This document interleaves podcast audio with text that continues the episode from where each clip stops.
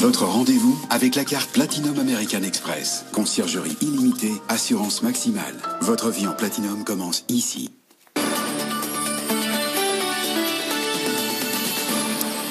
Allez, un peu plus de 18h30 sur BFM Business. Rebonsoir Faiza. Bonsoir Thomas, bonsoir. Et on ouvre ce journal avec cette prolongation in extremis dans le dossier des chantiers de l'Atlantique. En effet, le gouvernement français donne un mois de plus au groupe italien pour répondre aux questions de la Commission européenne. Le délai devait expirer demain soir. Le rachat des chantiers par les Italiens est examiné de très près par la Commission. Seulement, l'enquête est suspendue depuis plusieurs mois. Jean-Baptiste Huette. Le gouvernement français donne un mois de plus aux Italiens. Un mois pour que Fincantieri fournisse à la Commission européenne les documents manquants. Le rapprochement des chantiers de Fincantieri fait en effet l'objet d'une enquête approfondie afin de vérifier une éventuelle position dominante. Seulement, faute de documents, cette enquête est suspendue. Le groupe Fincantieri estime avoir déjà fait tout ce qu'il devait faire pour cette acquisition. La France et l'Italie s'étaient pourtant mis d'accord en 2017. Seulement, de l'eau a coulé sous les ponts. Déjà, le coronavirus a rebattu les cartes du marché de la croisière. Aucune commande de paquebot ces six derniers mois. Et surtout, Bruxelles pourrait demander à Fincantieri de se séparer de certains actifs pour respecter les règles de la concurrence pas sûr que les Italiens y soient très favorables. Le ministre italien du développement économique dit soutenir la proposition de la France de prolonger le délai d'un mois. Seulement, ce délai va-t-il servir à quelque chose? Pas sûr, car c'est déjà la cinquième fois que l'accord est ainsi prolongé. L'Union européenne et la Chine viennent de conclure un accord de principe sur les investissements après sept ans de négociations. Il permettra notamment aux entreprises européennes d'avoir un meilleur accès au marché chinois. Écoutez l'explication de Jean-François Di Melio, il est président d'Asia Centre. Il y a quelques semaines, on ne s'attendait pas à une conclusion positive de ce traité d'investissement.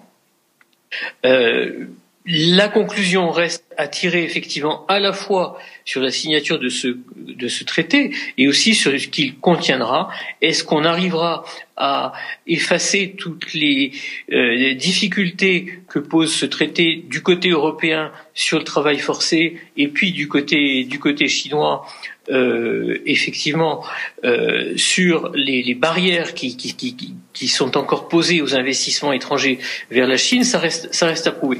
Et puis un autre accord euh, majeur conclu par l'Europe, évidemment, c'est celui qui a été trouvé avec la Grande-Bretagne. Le texte vient d'être signé par le Premier ministre britannique Boris Johnson, moins de deux heures après que les députés euh, l'aient approuvé largement. Euh, c'est un soulagement pour de très nombreuses entreprises, mais en réalité, ce n'est qu'un début. De nombreux aspects des relations entre les deux camps doivent encore être, doivent encore, restent encore à définir. Écoutez, le spécialiste de la Constitution britannique, Sophie Loussoir cet accord est très bien pour le commerce des biens, mais il y a très peu dans cet accord sur les services qui représentent 80% de l'économie britannique. Rien dans l'accord ne porte sur les qualifications professionnelles, sur la coopération en matière de politique étrangère. Et le Royaume-Uni est exclu du projet Galileo sur les satellites. Donc, il y a encore beaucoup de travail à faire. Et cet accord, en fait, comme le disait Ursula von der Leyen, est un début et il va falloir des mois et des années de négociations pour redéfinir le partenariat entre le Royaume-Uni et l'Union européenne. On l'a bien vu d'ailleurs dans les discussions qui ont duré dix mois, euh, mais c'est quand même un accord historique dans la mesure où euh, les deux obstacles ont été surmontés, notamment la pêche et la concurrence loyale.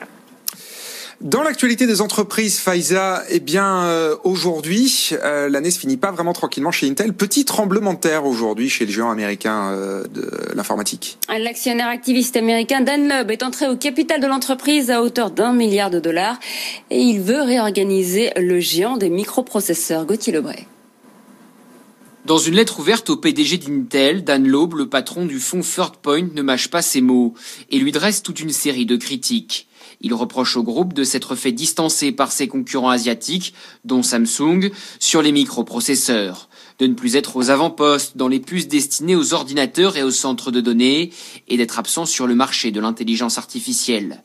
L'année est rude pour Intel, le groupe a perdu 60 milliards de capitalisation boursière et a été lâché par Apple après 14 ans de collaboration sur les MacBooks.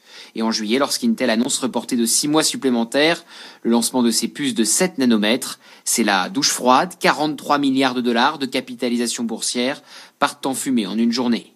Pour revenir dans la course, selon Dan Loeb, Intel n'a pas d'autre choix que de se concentrer sur le développement de ses puces et de se séparer de ses activités de production. Une question de souveraineté.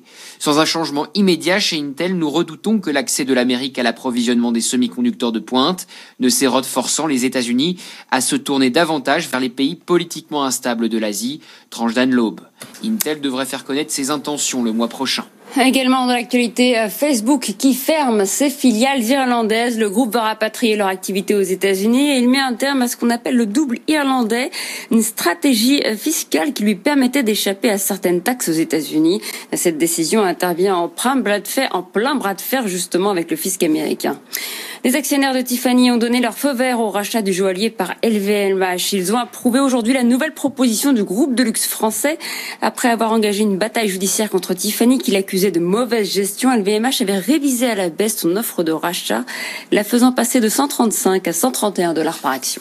Et puis Faisal, le coup près va tomber euh, dès le 1er janvier pour les laboratoires spécialisés dans l'homéopathie. Un Boiron en tête n'a rien pu faire. Ses derniers recours pour contester le déremboursement de l'homéopathie ont été rejetés une mesure qui va bouleverser ce marché. Nathan Cocampo. Trois Français sur quatre ont déjà pris de l'homéopathie dans leur vie. Les granules pesaient plus de 620 millions d'euros en 2017 contre 2,2 milliards d'euros pour l'ensemble des médicaments en vente libre sur le territoire français. La fin des remboursements est donc un véritable coup de massue pour le leader du secteur, les laboratoires Boiron. L'entreprise prévoit de fermer 13 de ses sites, dont une de ses trois usines françaises, pour ainsi supprimer 646 emplois, soit 25% de son effectif.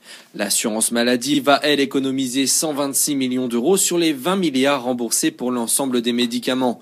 La décision d'arrêter le remboursement a été prise de concert avec les autres pays européens, puisque seuls le Luxembourg et la Suisse continuent à rembourser l'homéopathie via leur système d'assurance maladie.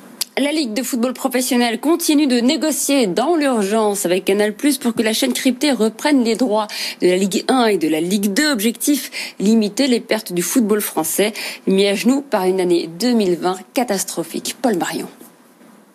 2020 devait être l'année de tous les records pour le football français, mais depuis le mois de mars, la pandémie prive les clubs des recettes de billetterie, soit déjà un manque à gagner de 125 millions d'euros sur la première partie de la saison 2020-2021. Difficile ensuite de faire des plus-values pendant l'été sur un marché des transferts déprimé, tombé à son plus bas niveau depuis 6 ans. Les présidents de clubs se consolent alors en songeant au nouveau diffuseur Mediapro et son contrat record censé débuter en août, 800 millions d'euros par an pour la Ligue 1 et la Ligue 2, mais là aussi rien ne se passe comme prévu. Après un lancement chaotique marqué par les doutes sur son modèle économique, Mediapro engage un bras de fer avec la Ligue dès le mois d'octobre pour renégocier à la baisse le montant des droits TV jusqu'à la rupture du contrat en décembre, un cataclysme. Le manque à gagner total sur la saison en cours avoisine les 800 millions d'euros et le pire est peut-être à venir car la Ligue va désormais devoir brader les droits TV pour convaincre Canal Plus de les racheter. Paul Marion, merci beaucoup. Faiza Younsi, on vous retrouve à 19h pour un nouveau journal. Bonsoir à tous et à tous, je suis très heureux de vous retrouver pour ce 22h max. 22h, Maxime Switek sur BFM TV. Ensemble, évidemment, jusqu'à minuit avec toute l'équipe. Pour prolonger une journée d'infos avec les invités qui ont fait l'événement. L'actu, c'est dense, c'est chargé. Une première réaction, il est en direct avec nous. C'est un procès aussi pour la liberté. Nos reportages. Avec un témoignage ce soir. Une soirée news et décontractée. Docteur, merci beaucoup pour votre patience. Je ne me suis pas évanouie, c'est déjà un petit miracle. 22h max avec Maxime Switek. Chaque soir, du lundi au jeudi, sur BFM TV.